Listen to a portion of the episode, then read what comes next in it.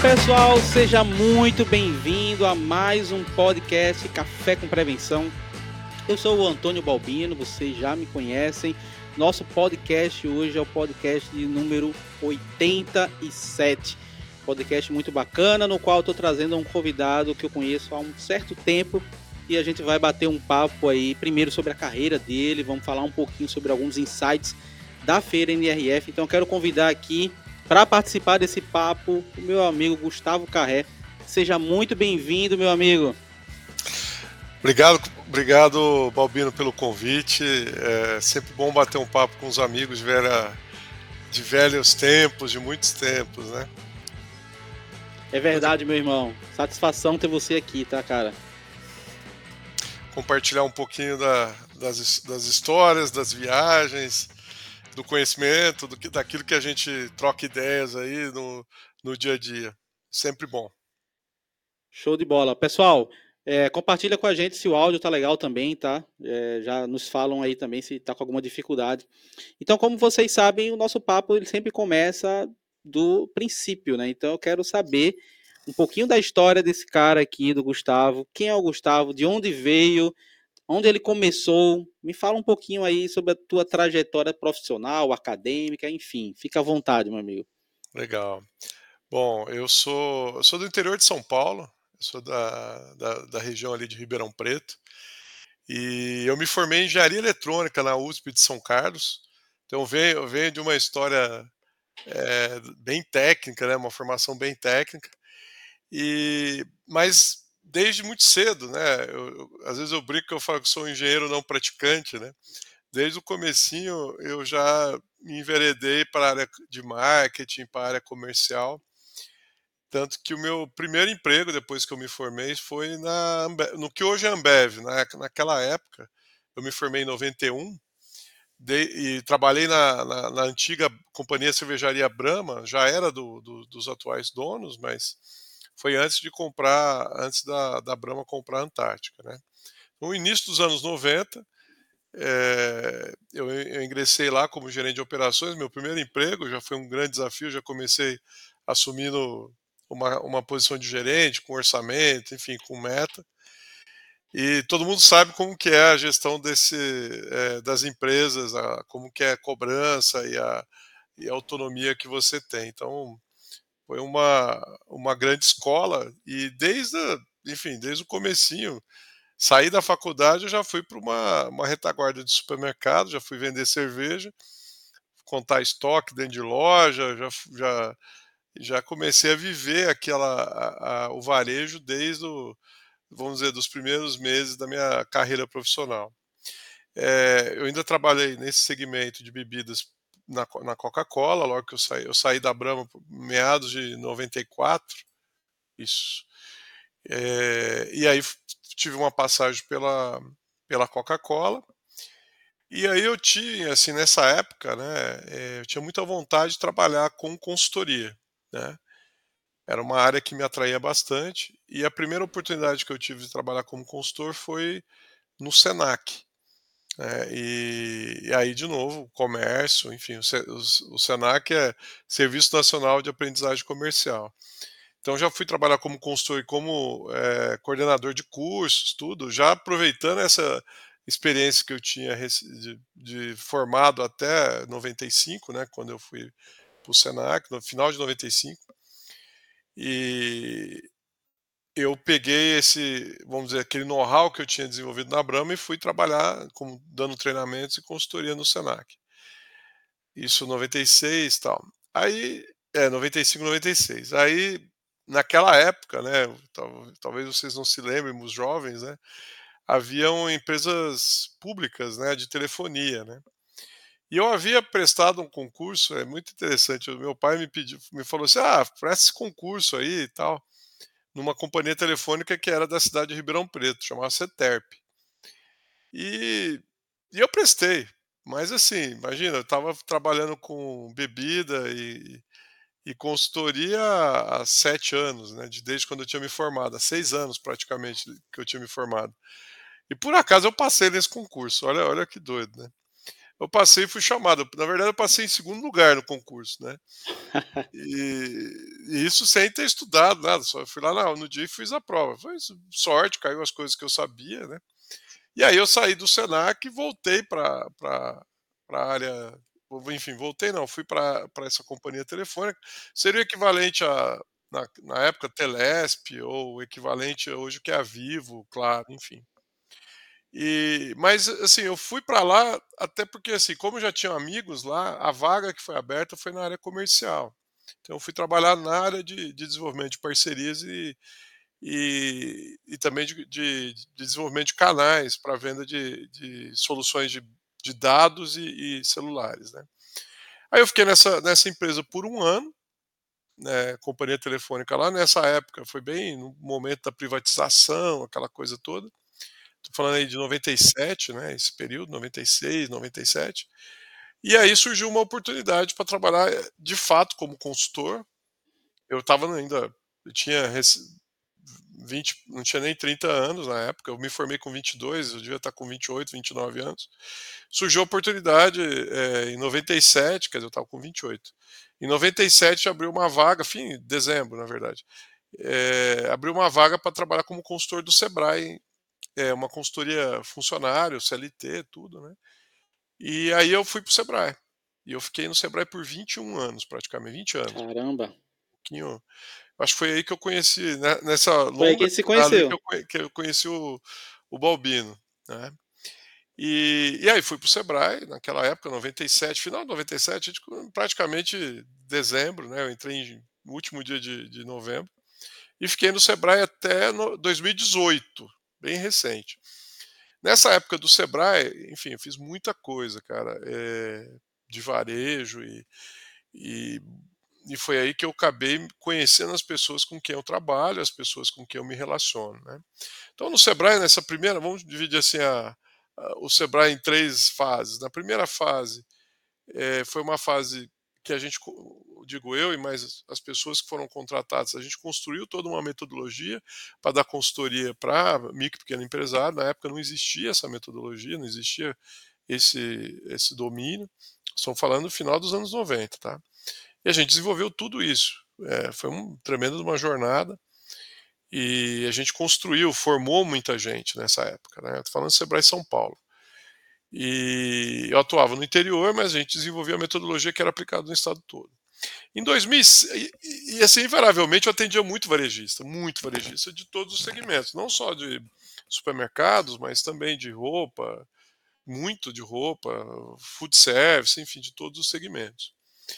Nessa época, eu diria que talvez 60%, 70% do, do que a gente atendia era varejo. Aí tinha indústria, tinha serviço também. Mas 60%, 70% era varejo. E isso foi construindo uma base de conhecimento até que em 2006, né, você vê, quase 10 anos depois que eu estava lá, 8 anos e pouco, a gente, é, eu junto com alguns colegas, a gente desenvolveu uma metodologia específica para varejo. É, e essa metodologia ela foi testada em algum, alguns escritórios, notadamente no interior, Araquara, São Carlos, é, Ribeirão Preto, São José do Rio Preto. A gente modelou essa, essa metodologia e aplicou nessa região. E, e deu muito certo. Deu, foi um, um sucesso. A gente trabalhava com a parte de. A gente entrava trabalhando o visual merchandise da loja, então a gente desenvolvia essa parte que era o que já trazia resultado imediatamente, já, já trazia aumento de vendas, e com isso a gente conquistava o varejista e aí tratava de questões mais, vamos dizer assim, mais áridas, que era gestão de estoque, a parte de gestão uhum. de estoques e, e, compras e a parte financeira. E aí, numa, na, numa etapa seguinte, a gente tratava de, de informatização, né? era assim que a gente falava antes, né? hoje fala digitalização, na época era informatização e na sequência a parte de recursos humanos. Então esse ciclo demorava mais ou menos um ano e era, era uma, uma mistura de consultoria, treinamento e, e, eventos pontuais. Então havia diagnóstico, tinha toda uma metodologia totalmente mapeada. Bom, esse negócio deu tão certo, cara, que chegou no começo de, de 2007, é, eh, a gente apresentou para a diretoria, falou: a gente precisa escalar isso é, e a gente internamente a gente não tinha dentro do quadro nosso pessoas é, com volume para fazer o atendimento do varejo. O varejo de São Paulo é, é gigantesco, né? Você imagina, a gente tinha é, presença nas principais cidades do estado, eram mais de 40 escritórios e, e parceiros, e a gente tinha um ciclo, cada grupo eram, eram grupos de 20 a 30 empresários, mas eram muitos grupos, né? E a gente estava dando conta. E aí surgiu uma, uma parceria com o Senac, e, em que a gente é, repassou essa metodologia para o Senac, e o Sebrae bancava, pagava uma parte dos recursos, praticamente todos os custos dessa consultoria, e esses consultores executavam a metodologia que o Sebrae é, desenvolveu. Então, na verdade, a gente deixou de ser consultor, passou a ser multiplicador, e esses, é, essa, essa equipe aí do, do Senac, é, ela que aplicava. Nós chegamos a ter, cara, no estado de São Paulo, 600 consultores atuando em tempo simultaneamente. Ao longo dos anos, esse projeto foi longo. Estou falando de 2016, a gente atendeu tipo 120 empresas. Aí no outro ano já foi para milhares e ao longo do período que, que a metodologia foi, foi aplicada, nós atendemos mais de 25 mil varejistas com números assim assustadores, né? Você, Caramba. É muito grande. É. É, a quantidade de varejistas é milha, são milhões de varejistas em São Paulo, né? É, se você pegar todos os varejistas, estão falando de micro pequena empresa, não estão falando de empresa grande. Né? Na época não tinha meia ainda. Então, assim, a gente chegou a 25 mil num, num período que começou em 2006, vamos, vamos tirar 2006, vamos 2007 a 2013, 2014, que foi o período que, que, que esse programa esteve ativo. Né? Uma, metade desse período foi com, com o uso do, de recursos do Sebrae, pagando, desculpa, é, investimento do Sebrae no Senac. Depois a gente passou a, a, nós contratamos uma grande parte de, de, consultores e começamos a executar a própria, mas numa escala menor, mas esse programa se manteve, se manteve por, por mais de uma década. Por que, que é importante contar essa parte do, do programa? É porque daí nasceu outros, outras grandes projetos de varejo que, que culmina com meu, onde eu estou hoje, né? E nós vamos chegar Verdade. lá. Então aí por volta de isso, ó, 2006, o programa bombando, muita empresa tal. E a gente tinha que tornar esse processo de, de, de construção de conhecimento mais, mais, mais, intenso, maior. E o Sebrae fazia é, já, na época era de dois em dois anos, uma feira, que hoje é a Feira do Empreendedor, hoje atrai 80 mil pessoas cada edição da feira. É a maior feira de empreendedorismo do mundo, é, é, é gigantesco. Na época não tinha essa proporção. E a gente o programa. Isso em 2010. Aí você fala, pô, o que, que você faz? 2010 já, hein? O que, que você faz num, num, numa feira que vai ter uma visitação de milhares de pessoas que não seja treinamento e palestra, porque isso aí é o, é o método. Aí é, eu gosto de dizer assim: é, é, essa ideia não é minha, não foi minha, mas eu que abracei e desenvolvi. A amiga minha deu uma ideia, falou assim: olha, o que, que, você acha a gente fazer uma, uma loja modelo? Né? E falei, pô, vamos atrás, vamos fazer. E aí a gente ia ter um stand, que era uma loja, que a gente foi atrás de, de fornecedores. Falei, peraí, eu preciso uma loja de roupa. Então eu preciso ter roupa, eu preciso ter tudo que é de tecnologia. Cara, eu conversando, aí fui, eu fui pro mercado, fui bater na porta. E aí eu fui bater na porta da Gateway. Uma das empresas que eu visitei foi a Gateway. É, fui atrás de, de, de manequim, conheci o, o Marcos Andrade da, da época, ele tinha duas empresas, que duas marcas, a Ultra e a Export Manequins. Export Manequins. E a Gateway, fui conhecer o seu Luiz Sambugaro, o, o Rubens, e, e, aí, enfim, gente de, de, de, de, software de frente de caixa, enfim, fui conhecendo essas pessoas. E eu precisava pôr roupa, cara.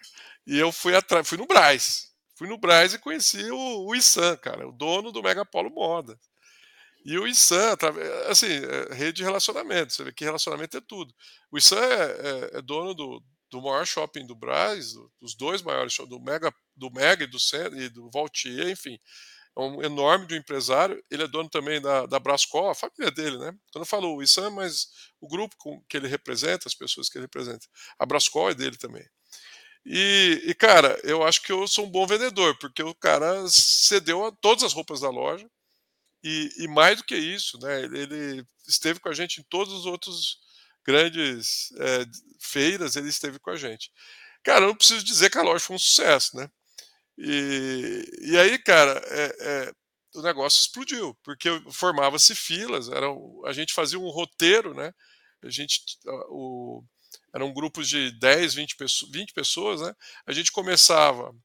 É, ah, eu comecei a ter contato com os arquitetos, o pessoal de, de, de, de design de varejo também. E, e, aí teve um puta de um projeto lindo da, da Heloísa Omini, é, que ela fazia Mizuno, fazia uma, umas marcas bacanas. E aí a gente começava um roteiro que iniciava na vitrine e terminava no estoque passando por câmeras de segurança, as, as, etiquetas, a gente disparava a antena lá na gateway, na porta. Cara, era um barato. Isso, essa, esse tour demorava aí aproximadamente uns 20 minutos e dava para fazer, como a loja era grande, a gente conseguia ter três grupos ou quatro grupos simultaneamente. Um tava de fora, aí ia fazendo rodízio, a gente trabalhava. Cara, a gente trabalhava a feira, cara, era uma loucura, uma loucura. Tinha fila, fila, fila, fila. E foi um, um sucesso assim absurdo. Isso começou a ser demandado. Todo mundo que tinha feira queria levar a loja modelo tal. Cara, no mesmo ano, a gente fez a feira da BF. A gente fez uma loja modelo na BF. Cara. Olha que maluco. Na BF, hein? quem faz loja modelo dentro do lugar que cria modelo. E isso virou é, referência para todas as feiras do empreendedor. Eu estava na Feira do Empreendedor de São Paulo, mas todos os estados faziam Feira do Empreendedor. E a gente levou isso para todos, todos os estados. Isso foi um um enorme um sucesso. Foi 2001, 2002, 2010, 2011. Cara, o negócio estava ficando enlouquecendo a gente. 2012, cara, né? E e enlouquecendo a gente, porque cara, montar uma loja, cara, uma, pô, tudo no no fio do bigode, tudo é, na amizade. Muito pô, trabalho. Ô, ô, ô, seu Luiz, é, é, me empresta as antenas. Ô, ô, Marcos, me empresta os manequins da Expo. Cara, e tudo coisa cara, meu e que depende de instalar e de ter logística. Era muito louco isso, cara. E a gente continuou fazendo isso com uma intensidade assim de três, quatro feiras para todo lado, tal, e um tremendo um sucesso. Aí, cara, um, eu estava no, no, litoral, é, aqui no, na virada de 12 para 13, eu fui é, passar o, a virada do ano na Riviera de São Lourenço, ali em, em perto de Bertioga. E tinha uma carreta, cara, uma carreta da TAEC, fazendo promoção dos produtos. TAEC é uma marca de produtos naturais do Pão de Açúcar, para quem não, não se lembra, né? TAEC. E essa carreta ficava estacionada do lado de fora do, do Pão de Açúcar, lá na Riviera de São Lourenço. Cara, eu vi aquela carreta, eu tive um estalo. Cara, é isso que eu preciso fazer. Ao invés de eu ficar que nem um louco montando e desmontando loja, cara, eu vou montar uma carreta com uma loja, cara. vou montar uma carreta é. com uma loja, cara. E, e, e fui atrás de quem fazia, cara. E fui atrás. Do mesmo jeito. E eu falei assim, pô, e essa carreta tem que ter muita tecnologia. E aí, cara, daquele momento era RFD que era o negócio. Pô, vou atrás de RFD.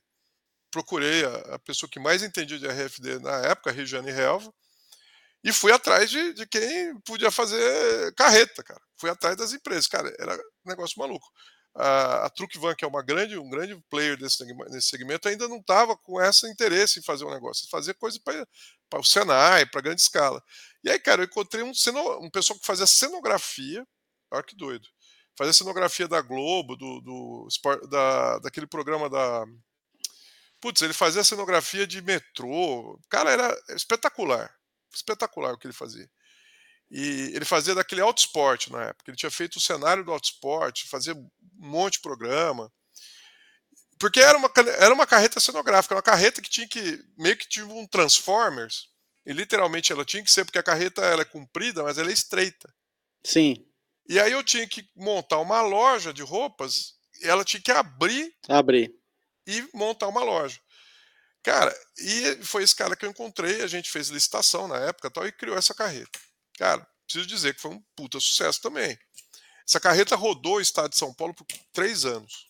Ele visitou Caraca. 400 cidades. O estado de São Paulo tem 645 cidades. Ele visitou quase 400. 390 e qualquer coisa. Cidades do estado. E aí tinha todo, cara, tinha todo uma, um jogo, você fazia uma divulgação prévia, a carreta chegava, ficava numa praça pública, aí tinha inauguração com o prefeito, o pessoal da associação comercial, cara, era um negócio maluco, cara.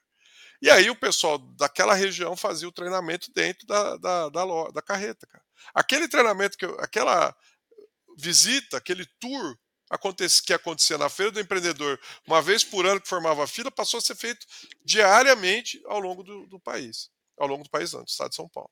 Olha que, que ideia maluca. Muito. Aí tinha mais uma coisa nessa história. Tava chegando a Copa do Mundo, cara. E o assunto era a Copa do Mundo 2014. Tava chegando. Cara, aí vamos fazer a, a, Copa do Mundo foi 14. Copa do certo? Brasil, né? A Copa 2014 foi, foi do Brasil, foi é. é. Teve a Olimpíada depois, mas nós estamos falando de Copa do Mundo aqui no Brasil. Cara, a, veio uma encomenda assim: faz uma carreta da Copa. Vamos ensinar os caras a vender produto da Copa. Aí nós fizemos uma outra carreta. Aí tinha duas carretas, cara. Uma falando de visual merchandising e a outra de como vender produto para aproveitar o, o, mote da Copa do Mundo para vender Cara, olha que doido. A gente ficou com duas carretas rodando. Aqui o estado. Maluco. 2014. Cara, passou 2014, acabou a Copa. Converteu-se essas duas. Uma carreta não era Copa. Converteu essa carreta de Copa em loja e continuou rodando até 2016. Tá? É, 2015 ou 2016, não me lembro exatamente. Final de 2015 acabou o contrato, aí as carretas deixaram de rodar. Bom, continuei no Sebrae, projetos, aí nessa época, vocês imaginam, eu estou falando 2010 e tal, 2012, é, eu fui participar da primeira missão NRF, agora trazer um pouco para o tema que a gente vai falar daqui a pouco. 2012 fiz a primeira missão NRF, fui visitar, fui como 12 anos. 12 anos. Eu fui visitar a feira, não fui fui conhecer, eu não conhecia já tinha ouvido falar, já tinha lido, já, já tinha feito, assistido vários pós-NRF, mas nunca tinha ido. E aí eu fui, 2012, aprender. A ideia é que a gente passasse a, a, a coordenar nós do Sebrae, não é, comprar de terceiros. E aí eu fui em 2013, já com uma posição mais de uma curadoria técnica, e 2014 a gente começou já a, a cuidar da, da, feira. Aí 14, 15, 16, aí fiz feira, todas as feiras até 2018. Todas as feiras. A gente, aí a gente fazia tudo. Chegamos num pico de ter em 2015 250 pessoas numa missão, coordenada Caramba. por nós. Nossa coordenação junto com. A, né, a gente tinha parceiros, é, Associação Comercial de São Paulo, é, teve ano que foi com a GV, enfim, alguns anos a gente teve 17, sozinho, sozinho, acho que foi 16, 17, 18 que eu participei, sozinho, sem nenhum parceiro. As de 12 até até 16 tinha a associação comercial junto com a gente, se eu não, não me engano, assim, um pouco as datas. E aí tinha missão e depois a gente ia fazer uma extensão, a gente foi no Vale do Silício, foi fazer curso na Walt Disney, foi fazer curso em Babson, enfim, o negócio cresceu pra caramba. E, e ainda nessa época, a gente começou a fazer outras feiras ligadas ao setor de alimentação. Depois, em 16 e 17, 15, 16 ou 16, 17, a gente fez uma feira de alimentação também voltado para o mercado, chama Summer Fast Food, que também é em Nova York, no mesmo lugar. Bom, já para a gente ir direta, já, já, chegar mais perto de hoje, é, 2018, ao longo desse tempo todo, quer dizer, a minha relação com a Gateway, é, que depois Gunebo, é, sempre se manteve. A, ah, a gente fez outras coisas. Não vou, não vou ficar só falando isso aí. A gente montou uma loja modelo depois, lá no Braz. Gente, além da carreta, a gente fixou uma loja. Achou pouco, meteu uma loja no Braz agora. Mas meteu uma loja modelo no Braz que ficou aberta dois anos, só, para só dando curso, ligada a, a Lobras, ao pessoal de lá. Foi, foi muito bacana também durante dois anos. E sempre contato com o pessoal de tecnologia é, tinha facilidade, por ser sou engenheiro, enfim, tinha, sempre tive facilidade com tecnologia, me atualizando, enfim. E indo para Nova York, aprendendo tudo que estava rolando lá, então estava bem sintonizado. É, e mantendo uma relação ativa. Nessa época que a gente se conheceu, né, eu estava no Sebrae, né, eu conheci o Balbino, a gente é, escrevia para a revista e dava entrevista para a revista é, de prevenção de perdas. Nessa época, eu comecei a, a, a aprender mais sobre prevenção, a me atentar sobre prevenção. A gente passou a ter curso dentro do Sebrae, cartilha sobre prevenção de perdas. Foi uma cartilha que escreveu, inclusive, essa cartilha de vez em quando aparece. É, se você der um Google aí, você vai encontrar uma cartilha de prevenção de perdas do. Que tá, quem, quem escreveu essa cartilha fui eu, mas 90% do conteúdo é o, o seu Luiz Sambugaro. Luiz Sambugaro. Luiz Sambugaro. Você vai achar essa cartilha aí de prevenção, prevenção de perdas do Sebrae, uma cartilha muito bacana. E dava entrevista para a revista da, é, da, da Gunebo, já, já, já, já não era mais Gator, começou na Gator já era Gunebo. E eu fui conhecer o Balbino pessoalmente quando a gente iniciou o, o, o PDV, que hoje é um podcast, mas que na época era, um, era no YouTube, era um canal do Isso. YouTube. E aí a gente convidava. É, foi uma, uma ideia da Fernanda, minha, do Adriano, enfim, eu não lembro quem teve a ideia original do, do, do, desse programa, acho que nem chamava PDV, eu não lembro. Era, e... não, já era PDV, acho que era. Já era PDV, varejo, né? Já, já, era PDV, já era por dentro do varejo, já, já, já era por dentro do varejo. E, e, era no YouTube. E aí a gente gravava. É, e, o, e o Balbino já tinha o café com prevenção. Já né, tinha.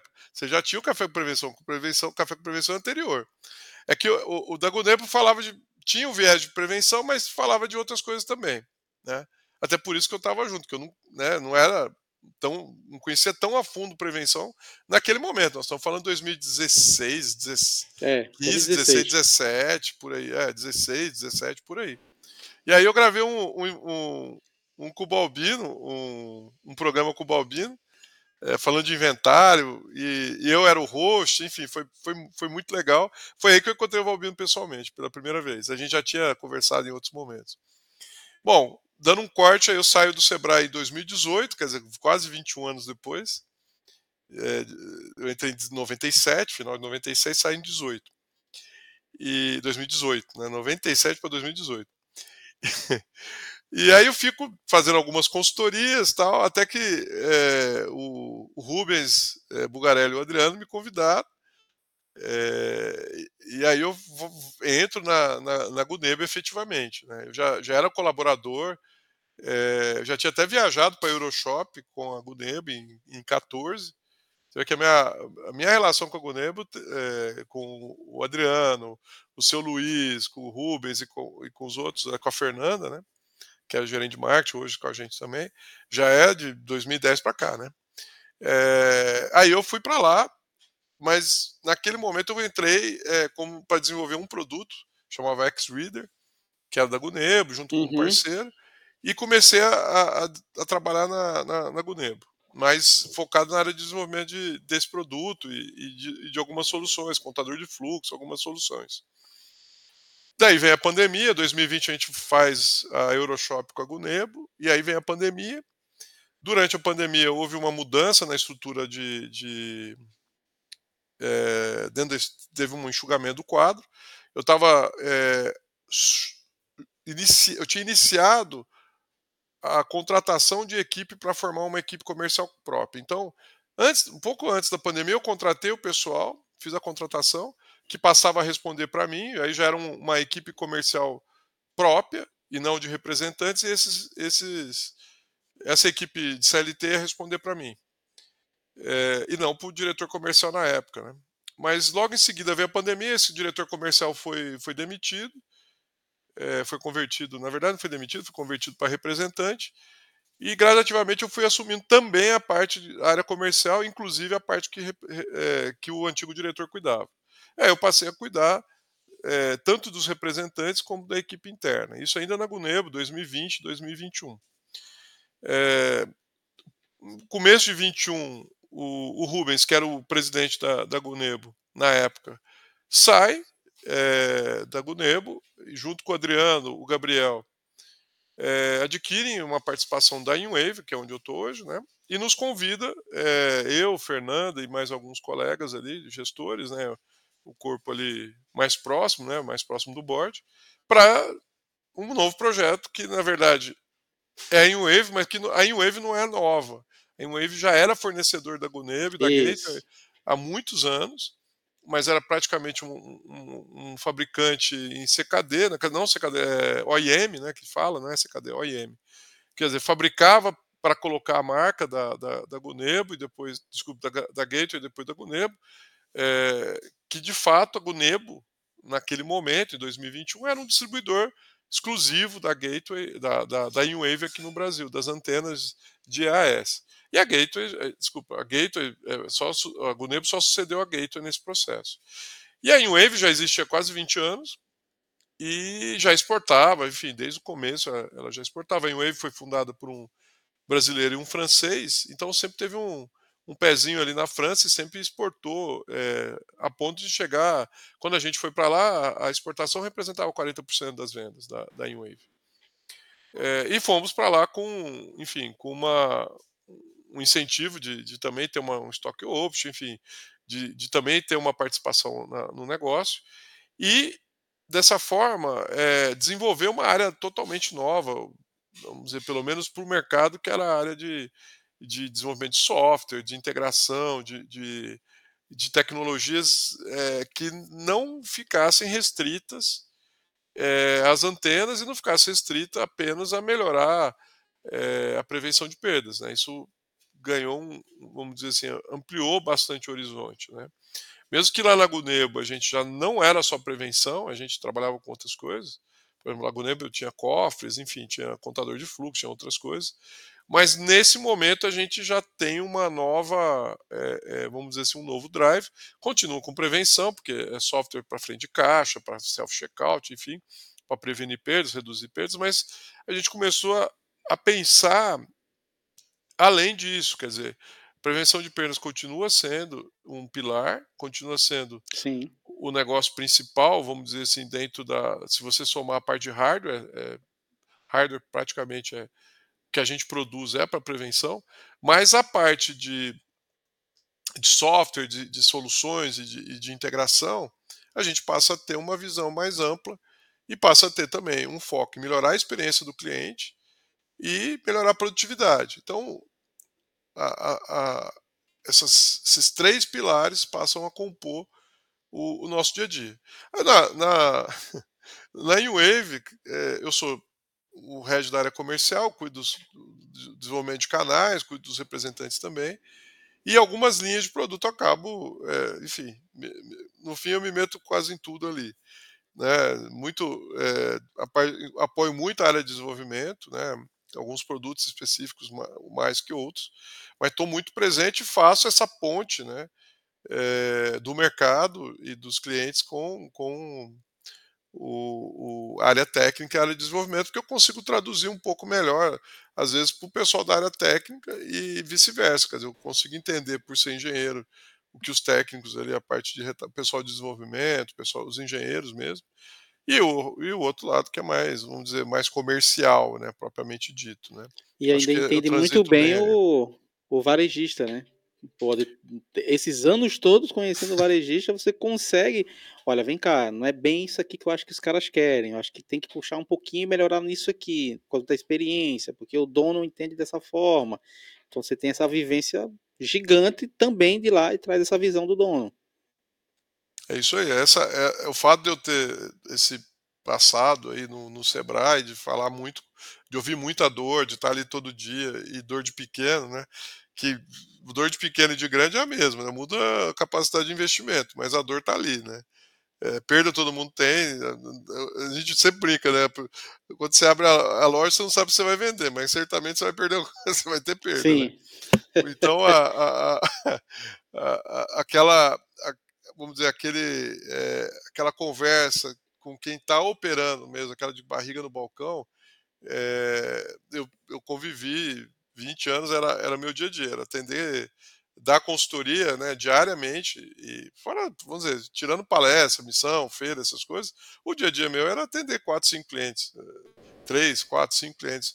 E não era, era presencial, né? Esse negócio de online é agora, no passado é. ali, cara a cara. Em alguns casos a gente visitava a loja, né? Então foi um, período de, de, não, de eu... aprendizado incrível. E dono não gostava, cara, o dono não queria nem ver esse negócio aqui online.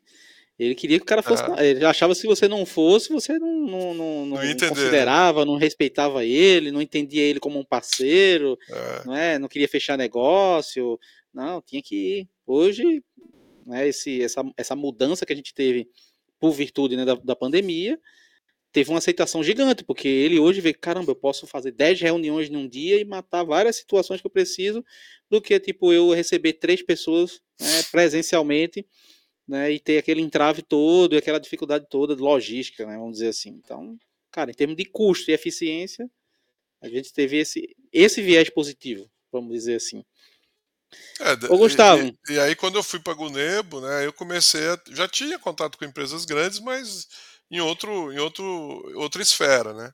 E eu passei a ter contato com empresas de porte maior do que eram do que eu tinha o dia a dia. Fui Riachuelo, G- GPA, enfim, é, as lojas americanas e, e tantos outros clientes que a- eram atendidos na época pela Gunebo.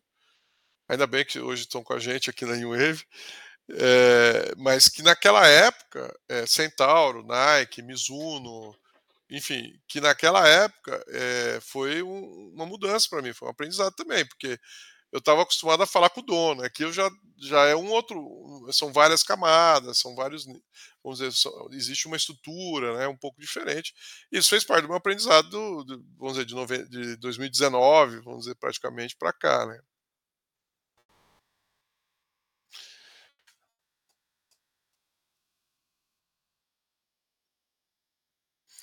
Eu não sei se caiu. Eu tô vendo uma pergunta do meu amigo Manuel aqui, né? Não sei se ainda tá na hora das perguntas, né? Meu, Tá, meu não, pode, Manuel aí. pode, pode ficar à vontade. Eu vou até colocar na tela, que eu fui pegar o carregador aqui do, do notebook Do e eu esqueci de notebook, colocar tá. para carregar. Legal. Eu, é, o, eu acabei de. Manuel, você- como você sabe, eu acabei de voltar de uma feira, né? Nos Estados Unidos, a NRF. É, acabei não contando os últimos três anos. Eu fiz a NRF, aí não era mais Sebrae, era para uma empresa chamada Varejo 180, que eu sou convidado. é, sou um- tem um nome chique, chama Retail Thinker, né? Pensador do varejo e tal. Mas basicamente o que eu faço é, é trazer a minha experiência, somar de outros colegas e organizar essa- essas missões, né? Tanto a parte das visitas técnicas lá na feira, quanto produção de conteúdo. né? Acabei de voltar, eh, acabei de voltar eh, da feira, né? E, e assim, o que a gente vê é muita coisa bacana, muita tecnologia, muita coisa diferente, né? E o que, que a gente percebe, né? Aqui no Brasil, Bra- eu, gosto de dizer isso, o Brasil é um país eh, desigual, né? Você tem eh, desigualdade em todas as esferas, né? Sim. Desigualdade social, de oportunidades, desigualdades. É, o país é desigual, né? É, esse eu acho que talvez é uma das coisas mais tristes do nosso país. No país, se você falar que o Brasil é pobre, tá errado. Se falar que o Brasil é um país rico, tá errado. Eu acho que o Bra- o Brasil não é nem pobre nem rico, é desigual. Quando a gente traz para o mundo do varejo, respondendo a pergunta do, do, do Manuel, existe muita desigualdade também. Então você tem empresas extremamente avançadas, eh, empresas que você, inclusive, Manuel, trabalhou, que você eh, conhece bem, que são avançadas em prevenção, em processos, em organização, em uso da tecnologia. E você tem outras empresas que simplesmente eh, desconhecem perdas, né? ou seja, não, não, não tem a perda como uma pauta, né? não está na pauta, não está no dia a dia né? deles discutir perdas. Né? Eh, ou é um, um assunto eh, menos importante e, e por isso não é dada devida importância, vamos dizer, dada devida atenção.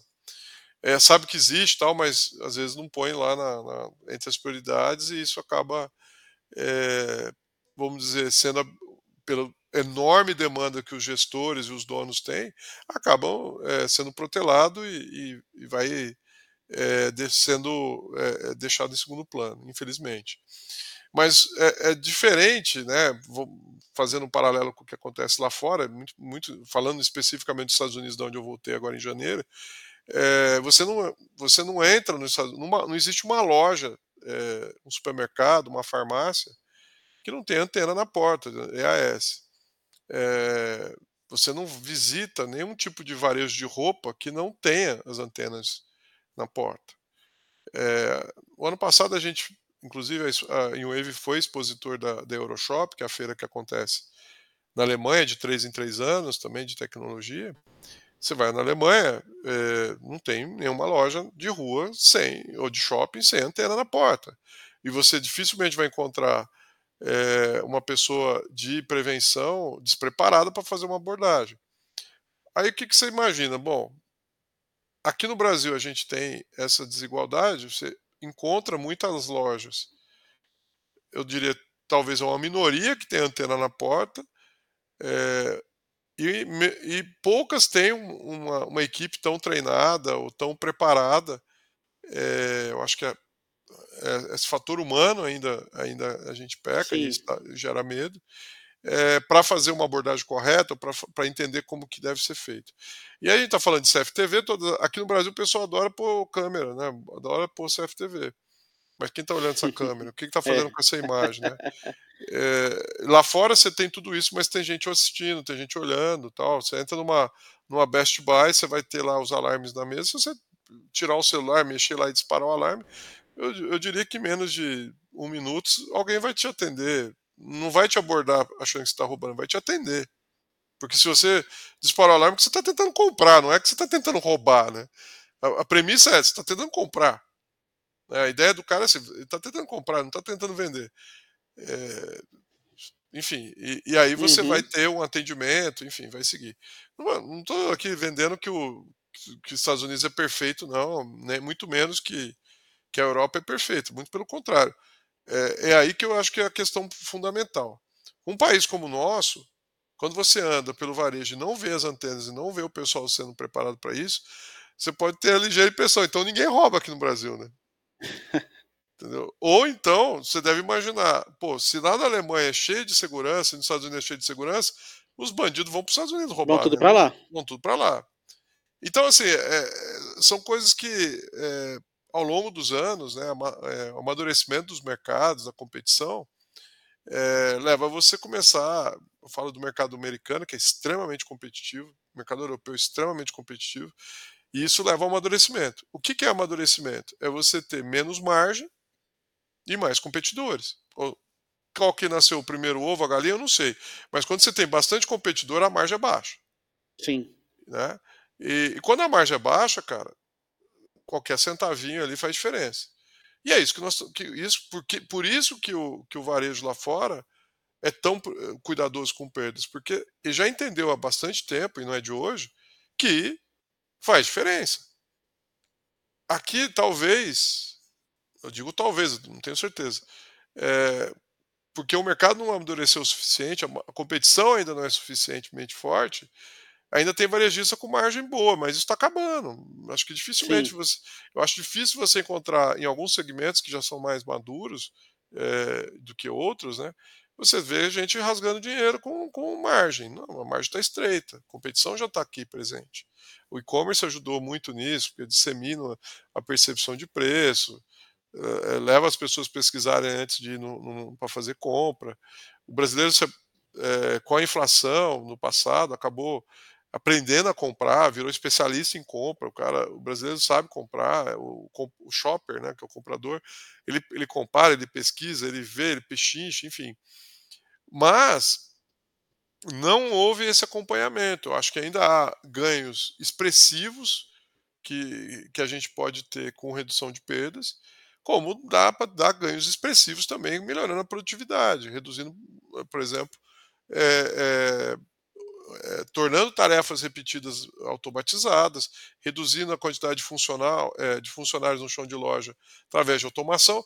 E, e olha, vou te dizer, quando eu falo redução de, de funcionários de, no chão de loja, eu não estou dizendo é, que existe uma sobra de mão de obra, muito pelo contrário, pela maneira como está tá estruturado hoje, até tem falta.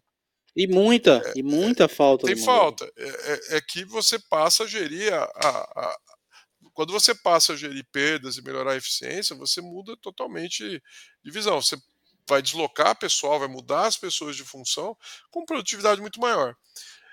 É, o ano passado, né, no final do ano passado, eu fiz uma palestra no Rio, de onde eu. Acho que você está no Rio, né, né Tô no Rio, tô no Rio, tô no Rio. Eu lembro, não sei, eu lembro que você foi, mas não lembro que você foi na minha palestra, do Rio Innovation Week. E, e eu fiz uma provocação lá, né? É, para o público, né? É, falei assim, qual que é o equipamento que vocês varejistas não abrem uma loja sem e talvez, não posso ter tanta certeza assim, pode ser que tenha outro que eu não conheço, seja o equipamento menos aproveitado ou o mais subaproveitado de todos, né? Aí você ficou assim, pô, né? a resposta é câmera, cara. câmera, câmera, DVR. Cara, você não abre loja sem câmera. Eu não consigo ver uma loja sem câmera, eu não encontro. Não acho loja sem câmera. Até a, a, as lojinhas pequenas de bairro tem câmera. É, vai ter lá um, um DVR, um, uma câmera de entrada da Intelbras, um DVR mais simples, com oito canais, que seja, vai ter câmera. Sim. Agora, o que você faz com essa sendo... câmera? Exatamente. Alguém está vendo aquilo? Primeiro, pouquíssimas, pouquíssimas, é, é, e aqui eu não estou fazendo propaganda para bandido, não. Né?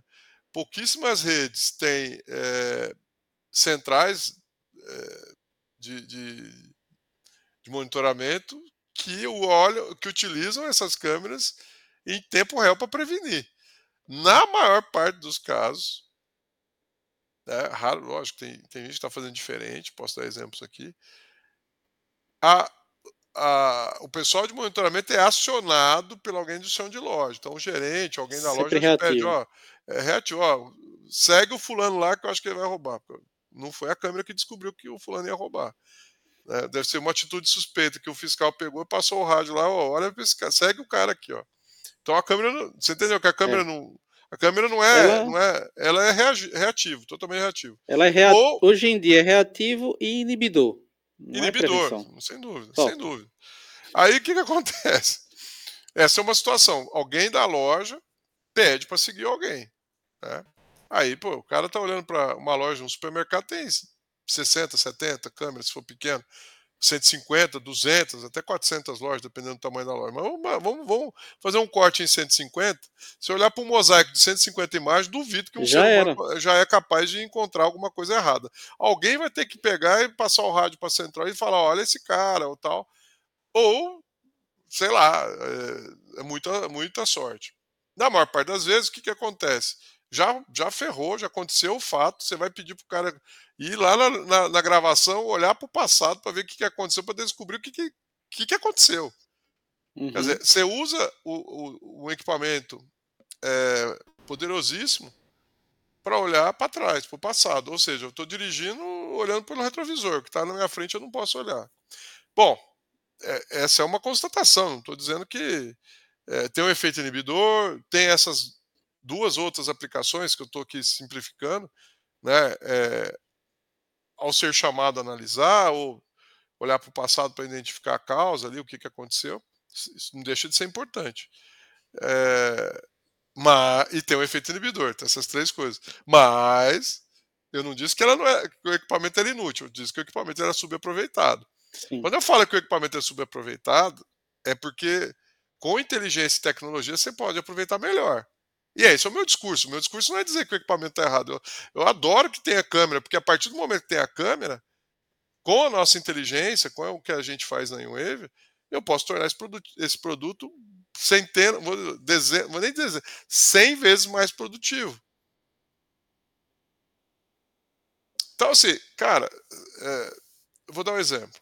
Um, um dos, dos, dois, alguns clientes nossos já estão usando essa tecnologia se você tem uma, uma rede com, com 30 lojas, é, você tem 30 açougues, você tem 30 FLVs. 30, 30 recebimento de mercadorias. Uma bate 30, 30 baterias de caixa. Com 25, 20 e tantas caixas cada uma, no mínimo. Enfim. É, provavelmente essa rede nasceu pequena, tinha uma loja, fez duas, fez três e tal, fez sucesso o empreendedor estava ali, ele fez, né? O dono. Né? Eminentemente, varejo é empresa familiar, eminentemente, com exceção de, de algumas poucas que, que, que, eram familiares até ficarem gigantescas, mas foram familiares. O próprio Abílio Diniz, que, que, que, o varejo perdeu agora semana passada, é, era uma empresa, GPA foi uma empresa familiar. Né? Sem dúvida. Enfim. Mas o que, que a gente está falando? Como é que eu faço, como é que eu garanto que aquilo que eu fiz bem feito na minha lojinha, naquela uma lojinha que eu tinha, e depois na segunda na terceira, e que foi o sucesso do meu negócio, se reproduz no resto das empresas. Então, passado, quando a empresa cresce, tem o desafio do crescimento. Eu tenho que reproduzir aquela fórmula, aquele modelo, aquele processo em 30 lojas. Tá bom, beleza. Então, como é que eu faço isso? Eu pego um cara que provavelmente nasceu aqui dentro da minha empresa, que evoluiu na minha empresa, ele virou um gerente, um supervisor. Ele, cara, entende tudo de açougue. O que, que eu faço? Cara, você vai visitar todos os açougues na minha loja e fazer os caras fazer do jeito que a gente pensa. É, o turnover de varejo é imenso, não tem como você contratar uma pessoa e basear só em pessoas, você vai ter que ter as lideranças. Então você desenvolveu uma liderança que entende açougue. Esse cara vai visitar. Se ele ficar um dia em cada loja para ver o açougue, vamos por meio período, vai. Ele meio período.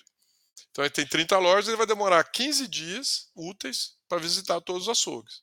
Então se ele visitou o açougue da loja 1 hoje, só daqui quatro semanas ele vai voltar no açougue da loja 1. Ele não vai voltar lá antes de três semanas.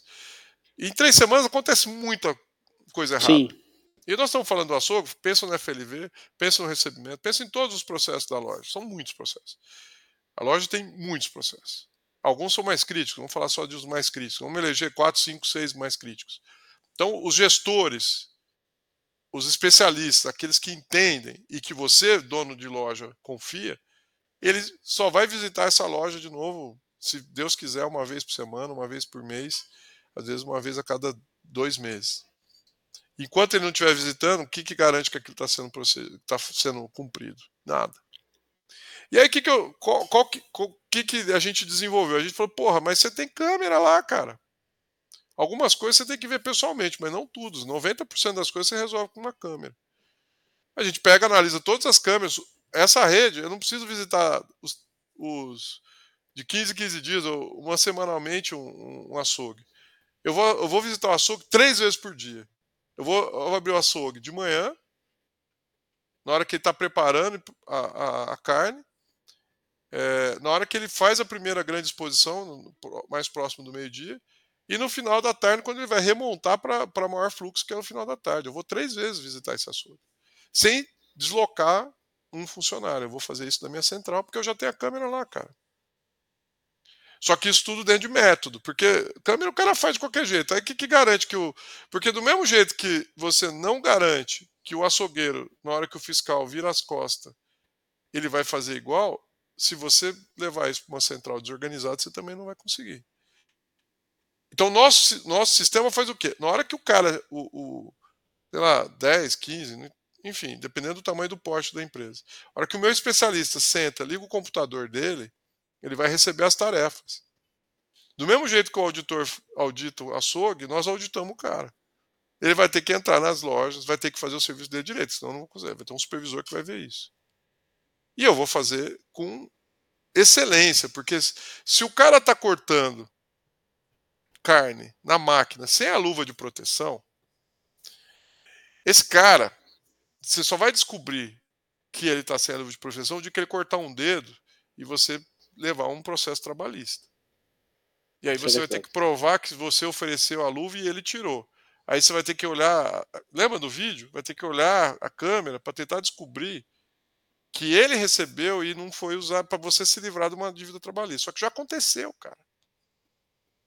Agora, no meu sistema, nesse modelo, nessa maneira de pensar, se 7 horas da manhã, 8 horas da manhã, 9 horas da manhã, qualquer hora do dia que tiver a visita do, do supervisor desse, dessa análise de processo remoto, o cara tiver sem luva, você vai ligar pro cara na hora, meu amigo, você tá louco? Você tá com a máquina de corte sem luva? Então você previne de verdade. Sim. Né? E você vai prevenir o machucado do cara, como você vai prevenir perdas e tudo mais.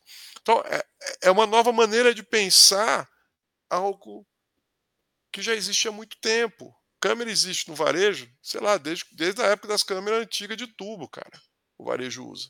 TV de tubo, câmera de tubo. Mas com uma visão moderna, uma visão diferente. Uma maneira diferente de avaliar. É, e, aí, e aí, até pegando esse, esse ponto, uh, né, voltando aí para uma questão do que o Manuel levantou, Isso é fundamental, porque você não vai estar olhando só a questão do que já aconteceu, você vai utilizar processo para melhorar essa eficiência e ter, fazer com que o POP funcione, fazer com que entregue resultado. Cara, é fantástico você utilizar o que você já tem.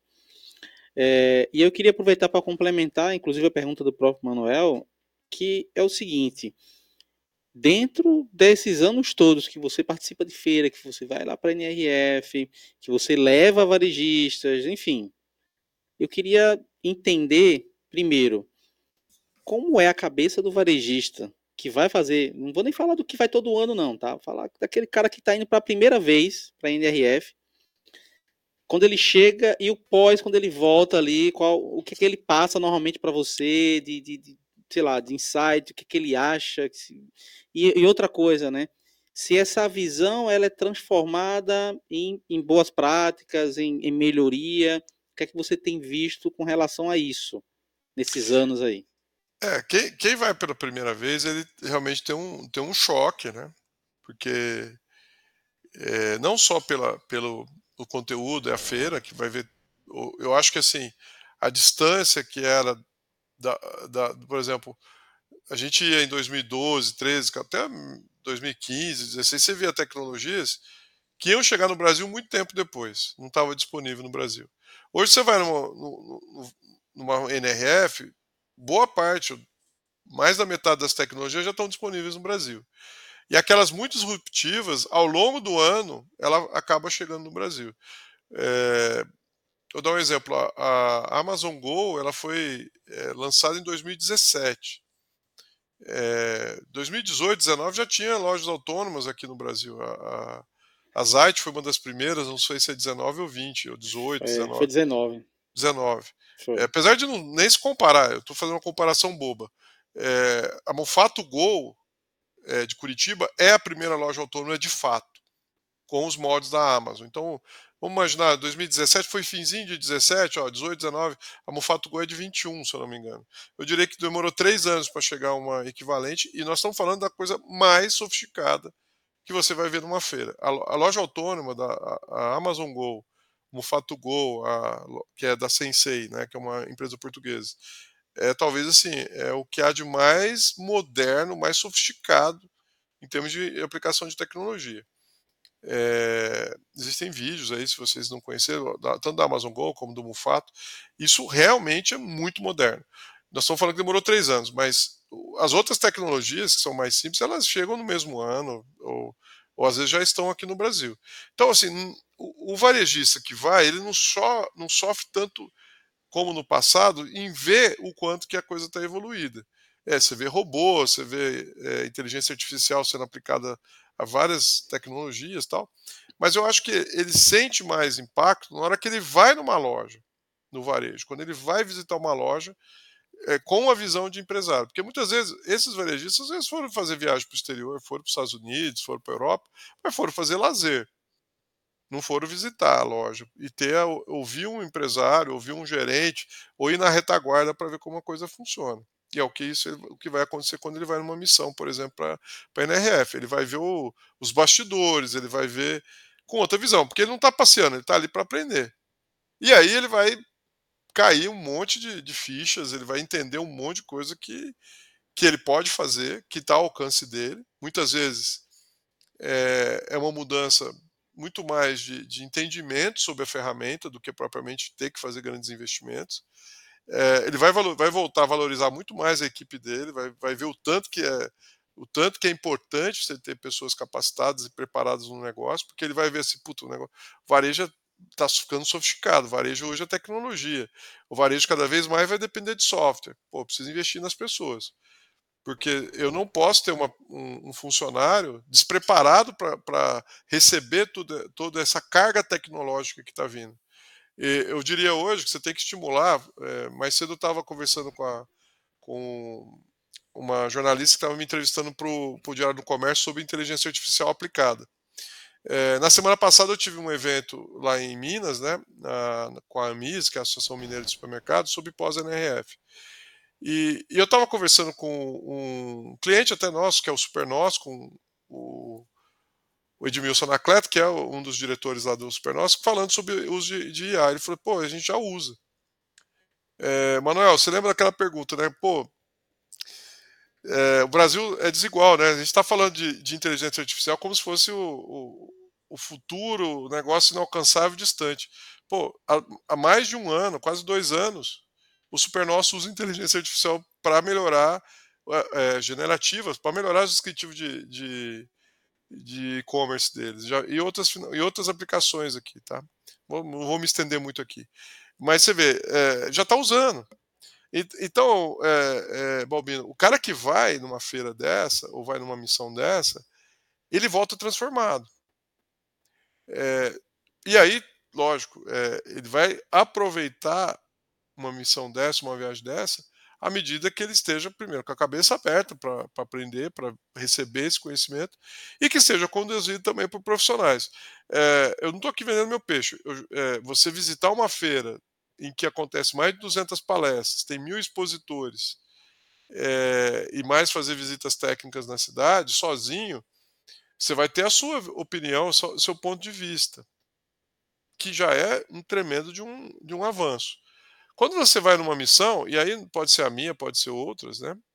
É, você vai ter a sua visão, você vai ter a visão dos especialistas, que fizeram um, um trabalho de curar isso, de, de identificar isso, e você vai ter a visão dos seus pares, que talvez você não conheceria. Então, você está indo lá, está é, tá o Super Nosso, mas tem o, o Mufato, eh, tem o, o Savenhago, né? E, e, brasileiro é um barato, né? Brasileiro é, é se agrupa, né? Tinha quase 4 mil brasileiros na feira, tá? É, a feira quase 40 mil pessoas, tinha quase 4 mil brasileiros. E, e lógico, é, você ouvir português o tempo todo você andando por lá, você ouve português. É, e, as pessoas, e, e, as pessoas conhecem, né? Esse ano a gente foi junto com a Laurente, que é a empresa de, de self-checkout, expor, e ali virou quase que um, um, o começo da manhã, o final da tarde dos brasileiros. Lá, bater papo. Juntou tal. todo mundo lá dos brasileiros. Junta todo mundo lá. Então, passava o pessoal lá tal. Então, é, tive uma hora que estava lá o, o Alexandre do Coque, o, o PC do, do, do Savenhago, né, Paulo César do Savenhago, o Jairo do Alvorada, é tudo gente conhecida, né, no meio aí, por isso estou entrando muito nos no sobrenomes, né. Estavam todos ali conversando, trocando ideias tal. Então, quando o cara tá, quando um empresário está indo sozinho, é, talvez ele não tenha essas oportunidades de, compartilhar, de aprender com todo mundo. Isso, isso é faz uma diferença muito grande. O, o, empresário, não vou falar só do varejista, não. O empresário é um cara muito solitário, né? Que você conversa no, nas entidades, mas ali, ali né, não é sempre que você consegue encontrar pessoas com quem você esteja disposto a compartilhar, até porque o cara é concorrente, né? Quando você vai numa missão, você, pô, o cara que está lá no Rio Grande do Sul não concorre comigo aqui em São Paulo, enfim, pelo menos no começo, né? No, agora, né? Sim. né? Então dá para você compartilhar e trocar ideias, né? Então é, é, isso é, é, é, uma parte de um aprendizado muito grande. E, e, eu, assim, eu recomendava, e, o pessoal que viaja com a gente, você fala assim, trabalhar muito a, a, a visão, a, a observação, né? É, esse ano, vou te dar alguns exemplos, cara. É, a parte de. Os, os, o furto lá nos Estados Unidos cresceu pra caramba. Crise, inflação. Duas coisas que acontecem: crise e inflação. Pessoa precisando de dinheiro e produto mais caro. O que, que isso leva? Furto, cara. Porque fica mais valioso o, o você é, o produto que você rouba, então o, o objeto do furto tem mais valor, porque a inflação subiu. Vamos dizer, um, um condicionador custava 5, agora custa 15. Sei lá, estou dando um exemplo besta aqui. Um produto que não era atraente para furto passa a ser. Sim, isso é Por causa da inflação. É, mais gente precisando de dinheiro, né? mais gente apertada. Então, aumenta o receptador, o receptador aumenta a pessoa disposta a, a furtar. Cara, o, o, houve um retrocesso em prevenção de perda nos Estados Unidos que, além das antenas e do segurança, tiveram que botar confinamento de novo. Então, você vai, sessões inteiras confinadas.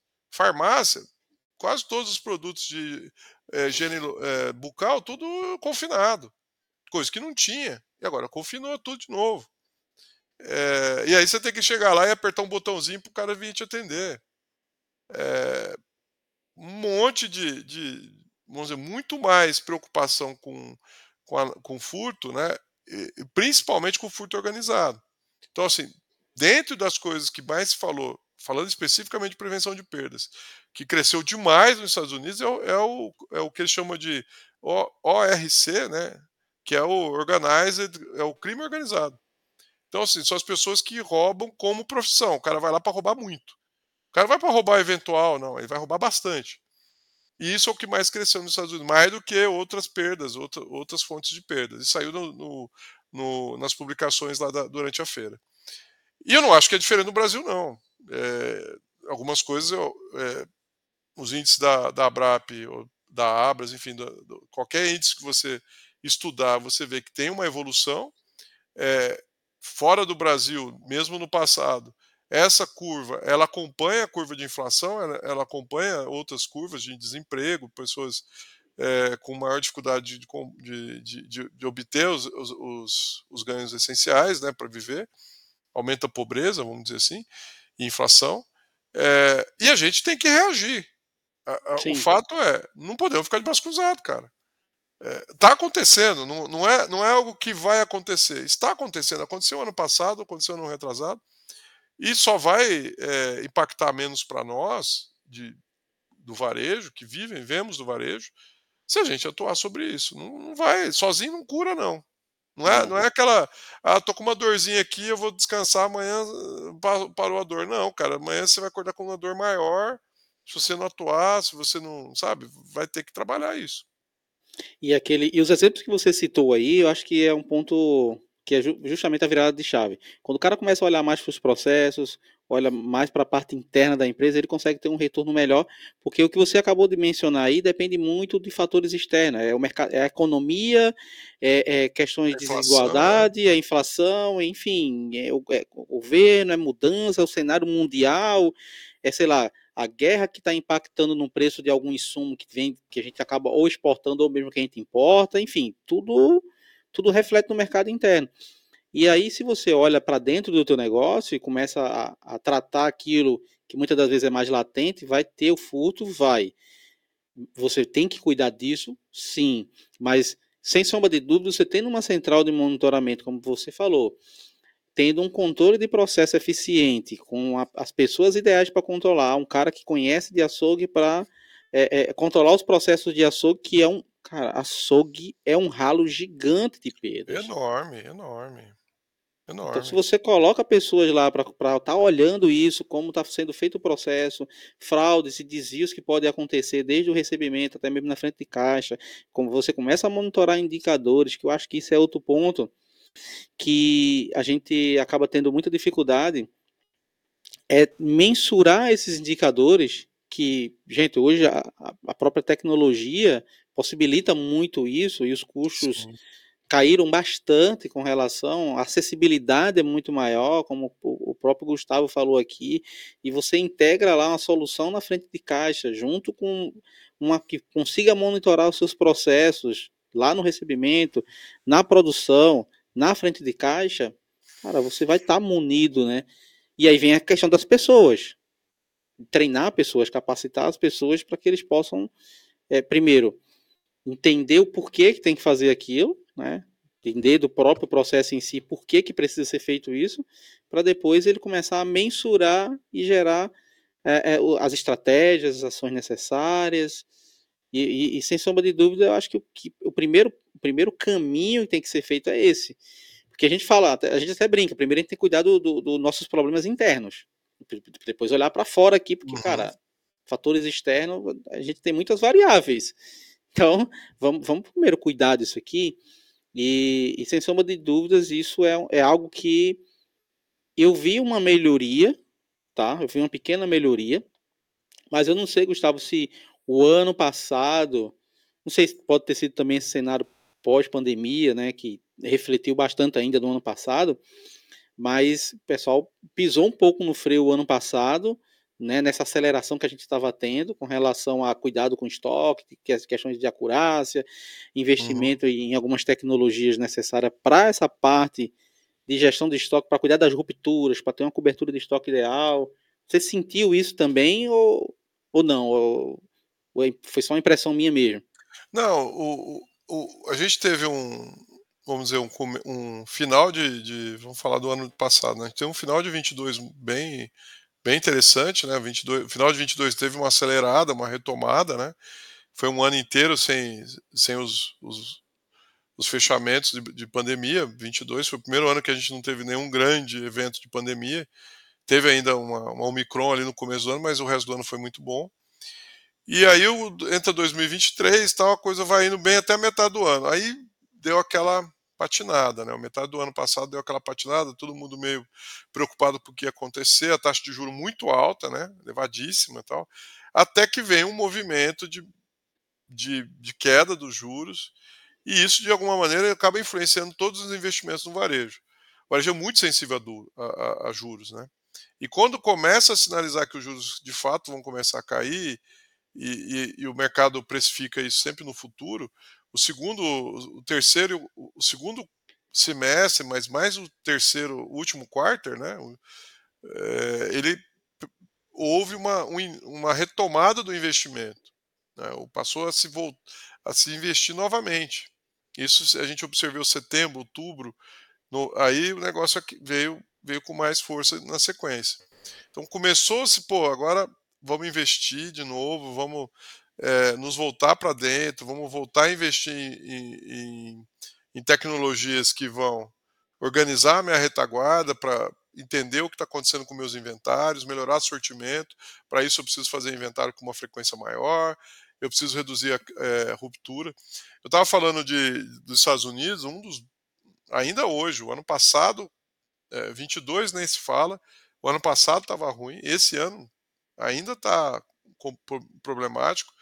Ruptura né, em, em, em, prateleiras em supermercados norte-americanos em, em, dias de movimento normal. Então, assim, é, não se via isso no passado. Eu diria que antes da pandemia não tinha. É, você pegar uma categoria inteira em ruptura, não existia isso. Eu vi isso em 22, vi isso em 23. Esse ano, a categoria inteira em ruptura eu não vi, mas eu vi ainda muito buraco em gôndola, mais em, em, é, em supermercado do que farmácia, mas também em farmácias vi bastante.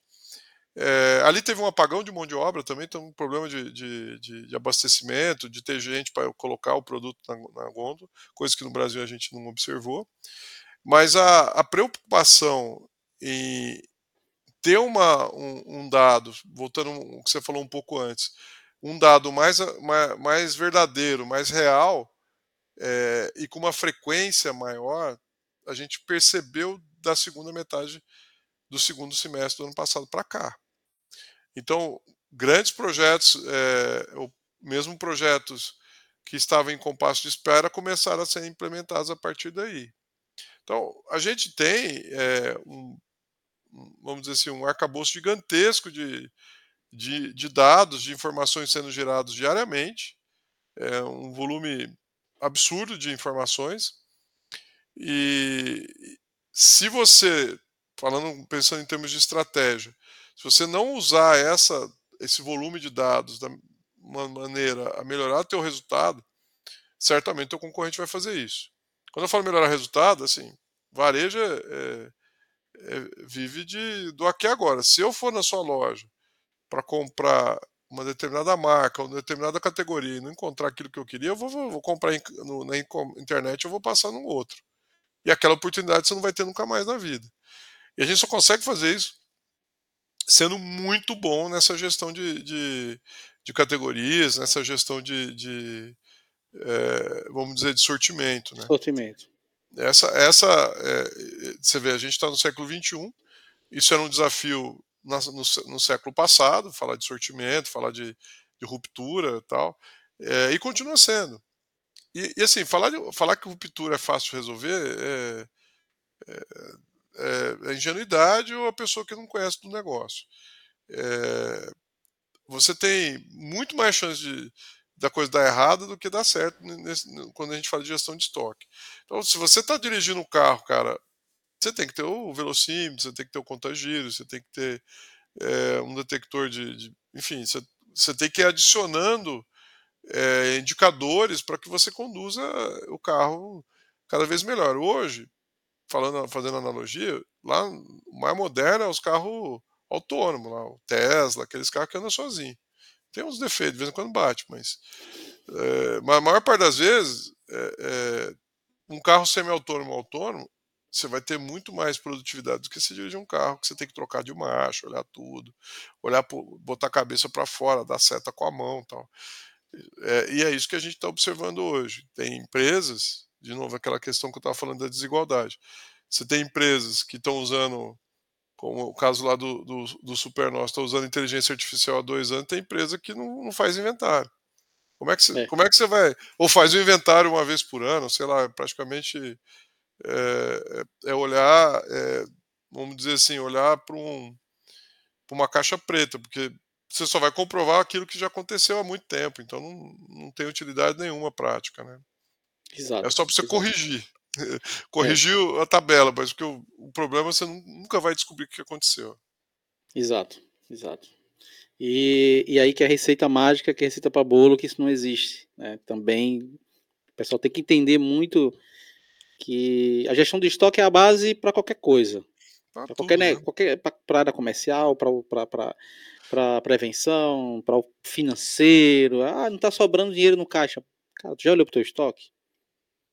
Como, está teu estoque? Né? Entendeu?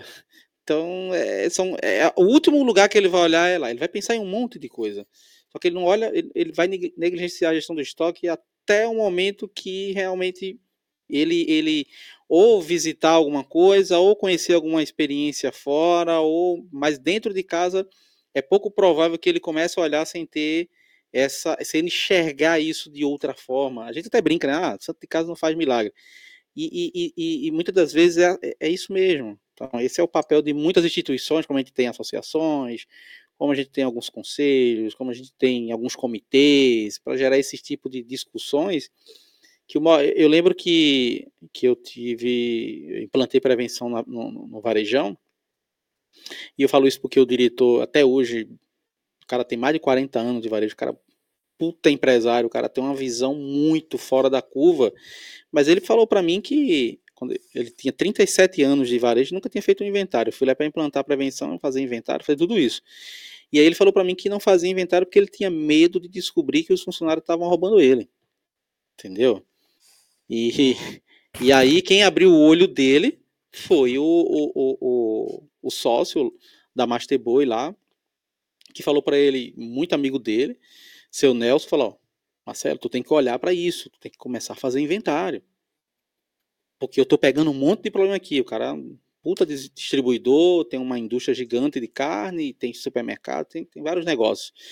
Ele falou, tô pegando muita coisa aqui, eu tô começando a organizar. Aí foi quando ele falou, ele me ele falou isso para mim. Então, é, esse é muito o papel de disseminar, de trazer esse, esse tipo de coisa, de, de, de gerar essas discussões para a gente começar a abrir o olho dos empresários, porque uma coisa é fato. Ou você organiza ou você vai ser engolido. A gente está vendo aí as mudanças no cenário. Você está presenciando isso. Uh, os atacarejos ele tem aumentado e muito o mix. Né? Ou seja, não existe mais aquela questão, ah, o supermercado tem um mix maior, melhor, um sortimento melhor do que o, os atacados. Os atacarejos estão mudando muito isso. Está vendo atacarejo aí com mais de, de 20 mil SKUs, 22 mil SKUs de mix. Então, já estão, daqui a pouco vão virar um hipermercado. Os caras estão investindo muito nisso aí. É, não sei até onde vai esse negócio, mas enfim, é. os caras estão os caras estão testando. Uhum. E, e, e, os supermercados ele tem que se virar. E a melhor forma de fazer isso é o que você acabou de falar, que é começar a olhar, porque qualquer real que você consegue economizar pela expertise e experiência de fora do Brasil, os caras já, já enxergam isso há bastante tempo. Porque competitividade aumenta, você falou aqui, competitividade aumentou, isso faz com que a lucratividade caia, porque você vai ter que baixar preço, amigo. Você vai ter que forçar a tua margem. Então tem que melhorar na perda, tem que diminuir na despesa, tem que melhorar em várias coisas, tem que ser mais eficiente. É, esse é o fato. É, é praticamente é inconcebível para um varejista fora, vamos dizer, falando num mercado muito competitivo, que você não tenha acuraço de estoque. Né? É, dirigi um carro sem um marcador de combustível, qualquer outro indicador né, de velocidade e tal é praticamente impossível você garantir sucesso disso. É, o Brasil, ele, ele como, como eu falei, né, a, a competição está se acirrando, né, não era assim no passado, e, e esses desperdícios, né, tanto por a ruptura ou excesso também, porque a gente fala muito de ruptura, mas tem um excesso também, né? É, o excesso também é um problema. Né, é um problema que imobiliza capital, é um, é um problema porque perde validade, é um problema porque é, oculta, né? É, aquela história, quando você olha para o lago cheio né, da represa, você não vê as, as gralhadas, você não vê as pedras, né? Você mergulha de cabeça, você vai bater a cabeça numa árvore, numa pedra, você não vai estar enxergando. A hora que o lago abaixa, aí você vai ver tudo que está acontecendo, né?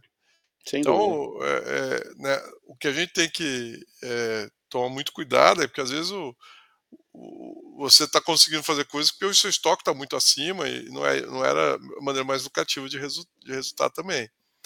Agora, é, é o, o, eu acho que o que passa por isso, o, Balbino, é uma gestão mais focada, mais é, é, baseada em indicadores, né? É, o comprador, o, todo o, o, board ou toda a gerência se beneficia diretamente do, do, de você ter a curaça no estoque. Você falou do comercial que vai comprar melhor, o marketing que vai fazer a campanha certa, porque às vezes você vai promocionar um produto que você não tem é, naquela praça ou naquela região o suficiente para um aquecimento de vendas, aí vai dar ruptura. Ou você, enfim, é, é, você alimenta o financeiro, você acabou de dizer agora há pouco, ah, onde está o capital, onde está meu capital de giro? Às vezes está no estoque. Então talvez o, é, respostas para os problemas do financeiro, talvez respostas para o marketing, respostas para o comercial, eles vêm da, da, da curaça de estoque. Então, é, é, a base de tudo, né? É, como é base também você evitar perdas, né? É, a melhor maneira de você crescer hoje, resultado, mexendo o ponteiro ali do lucro, na última linha, é reduzir perda. Isso é, isso é, é, é consciente. É, eu acho que as pessoas não, racionalmente elas já entenderam isso. Talvez a dificuldade seja em colocar isso na pauta. Aí entra numa uma questão de construir uma cultura de prevenção, construir uma cultura de, de valorizar a curaça de estoque, e isso leva mais tempo. Por que a gente fala de cultura, para não ficar uma coisa muito abstrata, cultura é, é crenças e hábitos, é aquilo que você acredita e, e os hábitos que você tem. Né? Então, para você construir uma cultura de prevenção, primeiro você tem que divulgar e proferir as suas crenças e as crenças de que prevenção de perdas vai fazer diferença para o sucesso do teu negócio e a mesma coisa no inventário. E você tem que criar um hábito, cara.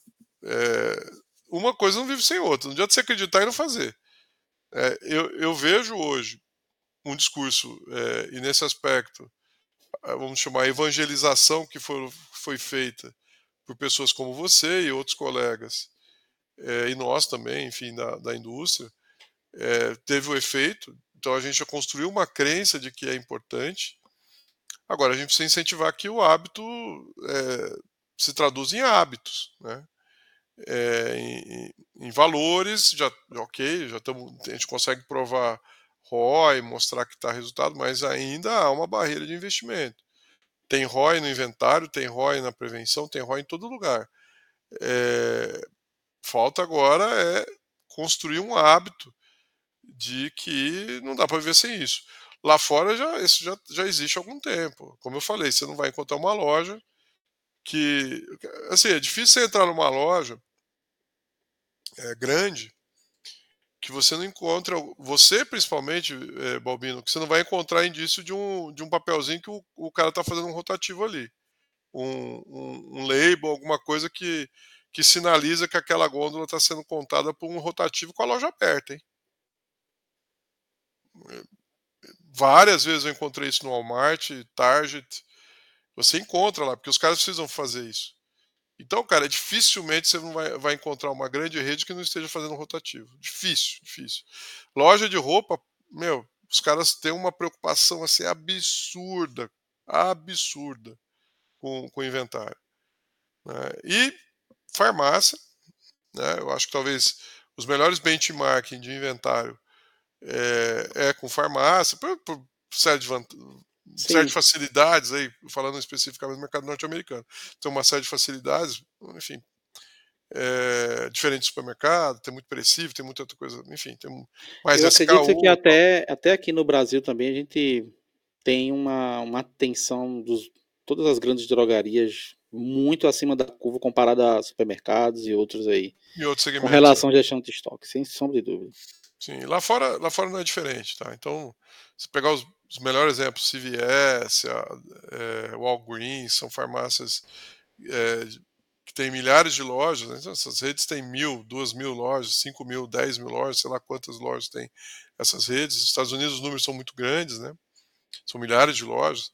E os caras com uma, com uma curaça de estoque puta, absurda. Agora teve problema de pandemia, essas coisas, nós tivemos uma mudança que está se normalizando. É, mas, cara, você, você conseguia, assim, pegar, chegar para um cara, o cara com um tablet na mão, falar assim, olha, não tenho, mas na, na rua tal tem esse produto, eu entrego na tua casa em tantas horas, é, você está indo trabalhar, eu entrego no seu trabalho, é, se você quiser, você vai passar na frente daquela loja, lá tem, eu já deixo reservado, você vai pegar no, você vai direto no caixa e pega o produto, porque tem. E só consegue fazer essa essa omnicanalidade, né, com a Coraça Stock. Quando você é, começa a mexer é, em outras áreas, principalmente nessa questão do, do omnichannel, né, de vender na internet, de é, o clique retira, compra na internet, retira na loja, uso de aplicativos e tudo mais, a coragem estoque passa a ser mais determinante ainda. Então, eu diria até que quem saiu na frente no e-commerce é, não foi porque fez uma interface bonita na, no site, não, cara. Para mim, quem saiu na frente no e-commerce foi quem tinha uma gestão de estoque melhor, que permitiu, que permitiu que ele pudesse mobilizar é, esses, esses, esses estoques de maneira mais eficaz. É, eu, eu, me lembro, eu fui comprar um, uma, um palito, uma, uma blusa de frio na uma rede japonesa que, que é um, tremendo de uma referência, chama Uniqlo, e aqui no Brasil ainda não tem, acho que nem tem projeto de ver, é uma das maiores redes. Eles são. É, só perde para Zara em tamanho né, no mundo. E eu lembro de isso a, foi antes da pandemia, isso foi 2018. E eu cheguei lá, perguntei, a resposta que ele dizia, eu falei assim: ah, é, não tinha o meu tamanho. Ele falou assim: do tamanho e a cor que eu queria. Ele falou assim: olha, eu consigo entregar para você. Eu falei: não, mas eu, eu, eu sou brasileiro, eu estou no hotel. Não, mas eu entrego no hotel.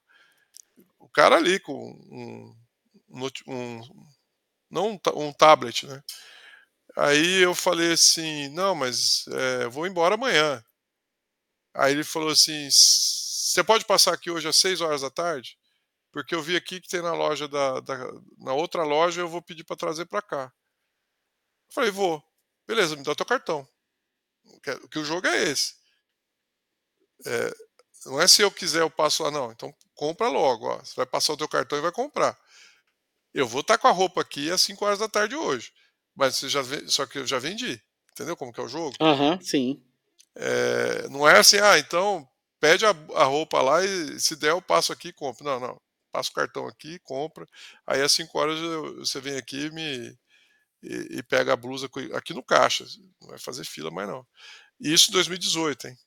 É, hoje em dia essa loja tem self-checkout com, com RFID, não tem mais caixa, é, tem uma integração ainda maior dos canais de venda deles. Mas você vê, é, é muito mais uma questão de, de você saber aonde está a mercadoria do que propriamente você ter uma interface. É um, é um funcionário treinado e, e a curaça de estoque. Se eu não confiasse, você não ia falar para eu voltar lá às 5 horas da tarde. Eu, eu, voltei lá e peguei, eu tenho essa blusa até hoje, tenho esse paletó até hoje, tá? E, e, tava, e tava lá me esperando, tá? Eu fui lá buscar, já tinha pago, né? Uma promoção. Produto de promoção, hein? voltei lá na loja, estava lá bonitinho. Cheguei lá, o cara só precisei comprovar que eu era o Gustavo, nem precisei mostrar nota fiscal, nada. Coisa Bacana. desse nível. É isso.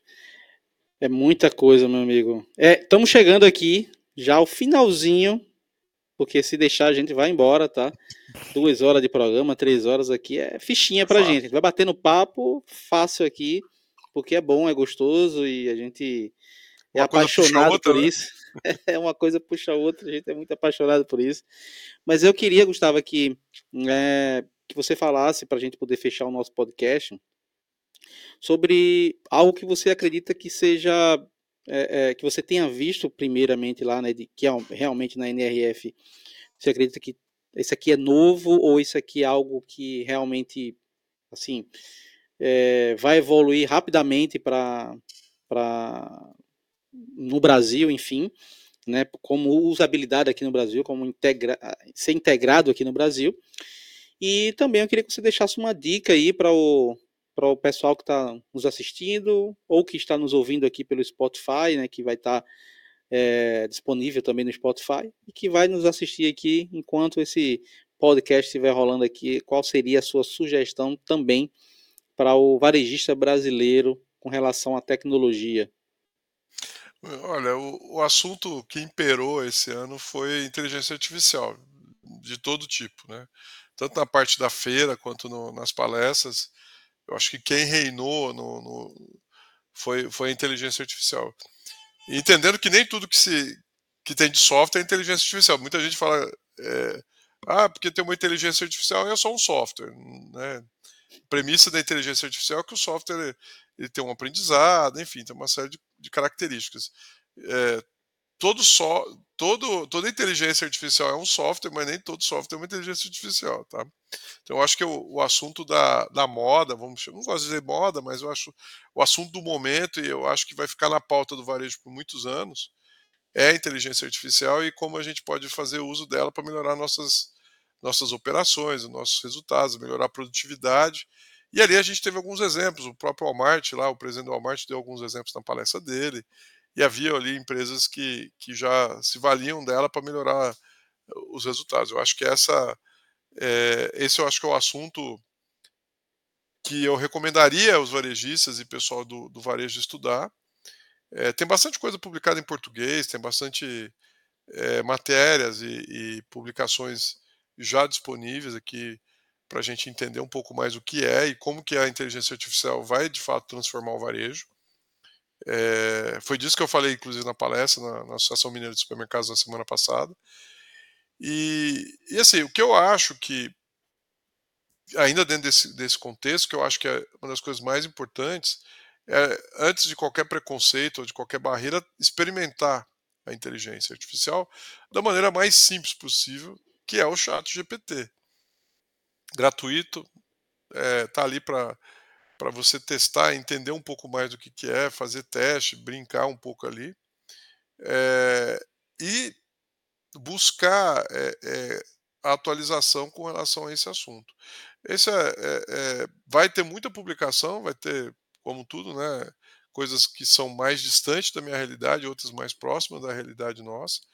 Mas, por exemplo, eu diria que hoje, pelo menos uma vez por dia, eu entro ali para me valer da, da, da, da, vamos dizer, da inteligência artificial, por exemplo, para melhorar um, um, um, texto que eu estou escrevendo em inglês, que não é a minha língua nativa, eu estou escrevendo um e-mail, eu escrevo em inglês já, mas eu dou uma, uma checada e não é, um não é para traduzir, é para melhorar mesmo, para deixar o texto mais fluido, melhor.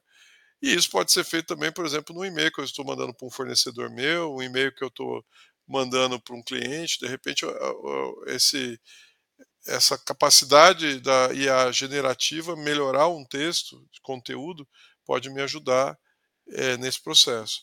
Como pode me ajudar na área de marketing, pode me ajudar na área de comercial e em outras áreas também. Essa, essa é uma dica. Você pediu uma dica, eu estou dando essa dica. Se familiarize com, esse, com, esse, com essa ferramenta, entenda como ela pode te ajudar, é, porque assim é, é um processo que é inevitável. É, 2017 eu fiz uma palestra, ainda estava no Sebrae ainda. É, eu fiz uma palestra sobre, sobre varejo tal, e, e me perguntaram: ah, self-checkout, você acha que pega? Né? Self-checkout pega. Eu falei: olha, self-checkout na época já tinha nos Estados Unidos há 30 anos, mas ele tinha se disseminado com intensidade há, uma década. Né? Falei assim, é uma questão irreversível. Né? É, você tem que entender e, e explorar e melhorar e, e, adaptar e tornar mais próximo do teu público possível o self-checkout. Fazer o self-checkout se tornar uma realidade dentro do perfil do seu público, da sua loja. É impossível você viver o sem self-checkout, alguns vão mais rápido, outros mais devagar, mas está indo. E eu falo a mesma coisa da, do IA hoje. Você vai viver, você vai precisar é, utilizar e vai, vai ter que aprender a usar. Essa é a dica aí de despedida de vocês, para vocês. Show de bola, Gustavo. É, cara, muito obrigado por participar aqui do nosso podcast, tá bom? Para mim é, cara, satisfação. Conheço há bastante tempo, a gente sempre, cara, troca ideia, faz evento junto, faz palestra junto, a gente sempre troca muita figurinha. E o Gustavo aí é um cara que é muito acessível, tá, gente? Tem, tem vou deixar o LinkedIn dele aqui também no, no, nos comentários, o Instagram dele também. Então, ele é um cara muito acessível. Quem quiser bater um papo aí, manda um direct para ele lá no, no, no LinkedIn para conhecer um pouco melhor. Enfim, não perde aí, porque sempre o, o Gustavo está sempre postando ali quando vai dar alguma palestra para alguma associação porque ele está sempre fazendo evento né, nesse, nesse nível aí.